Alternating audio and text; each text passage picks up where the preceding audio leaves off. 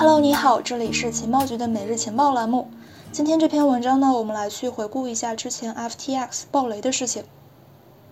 二零二二年真的是非常不平静的一年。就在大部分从业者期盼或将临近的曙光的时候，号称交易所的希望的 FTX 的创始人 SBF 再一次用一记重锤告诉每一个人：寒风骤息可能只是另外一次暴风雪前的平静，而我也是另外一只恶龙。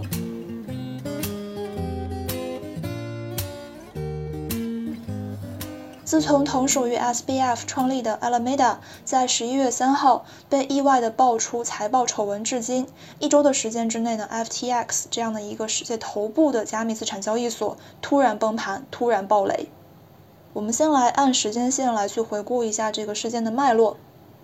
首先呢，是十一月三号的时候，CoinDesk 报道，同样由这个 SBF 创下的对冲基金公司 Alameda Research，它的这个资产负债表上面有高达六十一点一二亿美元的 FTT，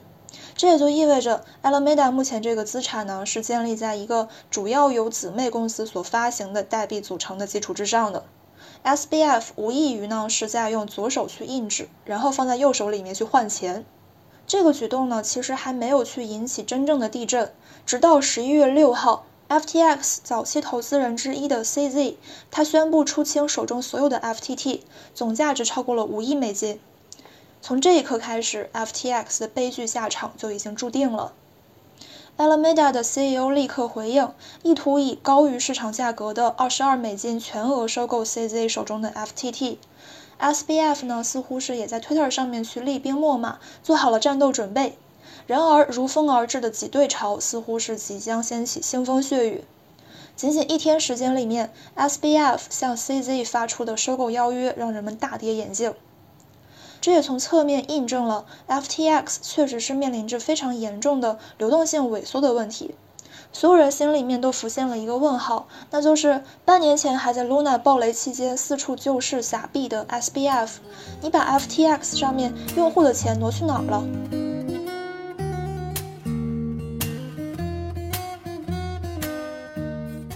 事件发展到 CZ 宣布收购 FTX，似乎是已经画上了一个足够戏剧性的句号。然而呢，现实往往是要比戏剧更加魔幻。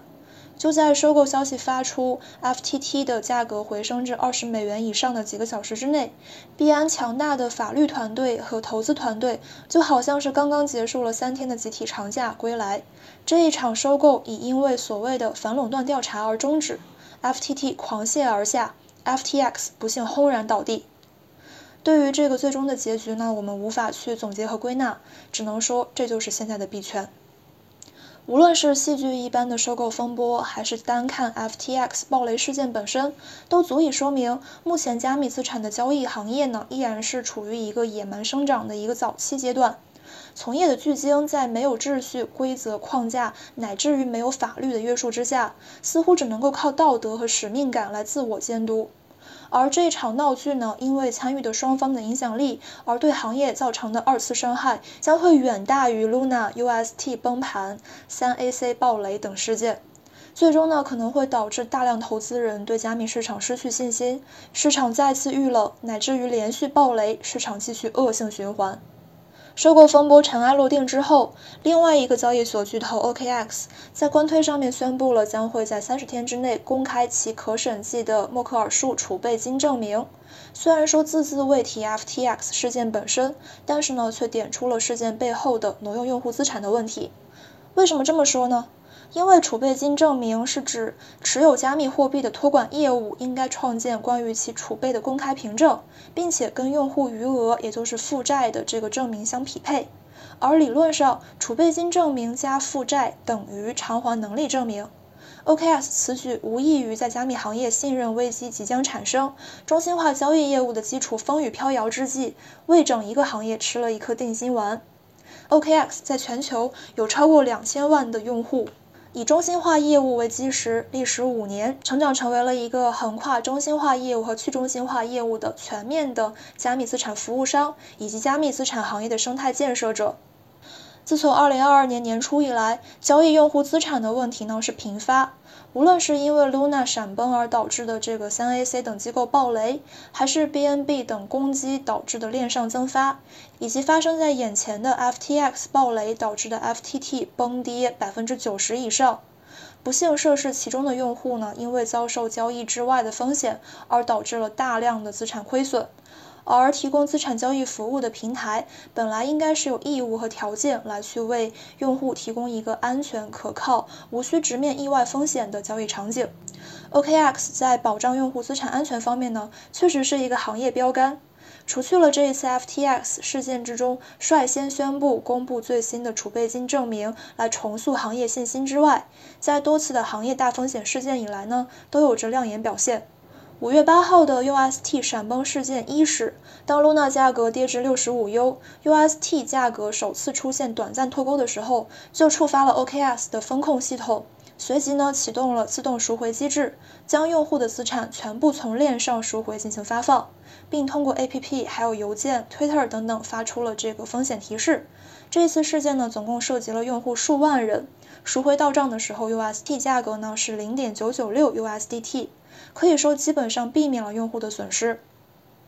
而在用户资产安全管理方面，OKX 交易所采用的是这个 Google 的双因素认证来去保证用户的账户安全。在交易过程之中呢，也需要通过这个多重签名授权来同意交易。交易平台本身也是使用了这个 SSL 网站加密凭证。总之呢，是能够有效的去保证交易过程的安全和可靠。而对于用户存放资金来说，OKS 交易所将百分之九十五的用户资产储存在这个离线的冷钱包之中，来去防止被害或者是出现漏洞而造成损失。而在私钥管理方面呢，同样是有着行业先进的管理条例和严格的规章制度。